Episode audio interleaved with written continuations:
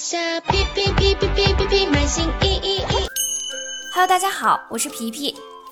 最近可能有泰国站点的卖家发现后台商品的属性提示显示为功能无效，这个是什么意思呢？为了加强商品品牌管理，若您在填写商品品牌属性时随意填写，没有从已经提供的品牌清单中选择，泰国站点将在卖家后台提示卖家功能无效。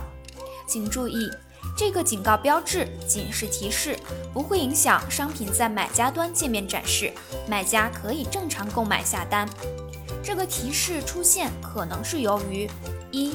您填写的品牌名称已经在下拉菜单中，但填写时您使用了其他的拼写方式，或者有拼写的错误。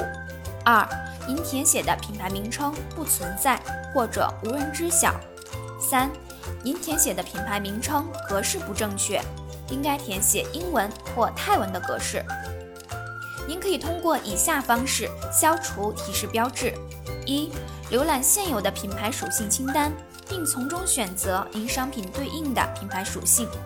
二、无品牌或无人知晓品牌，请您将品牌属性更改为 No Brand，非品牌。三、如果您无法在下拉菜单中找到对应的品牌，并且确认添加的品牌属性是正确的，请您按照以下的格式重新添加英文或者是泰文。详情可参考虾皮大学。感谢您的收听，我们下期再见。在下皮皮皮皮皮皮皮买新衣衣。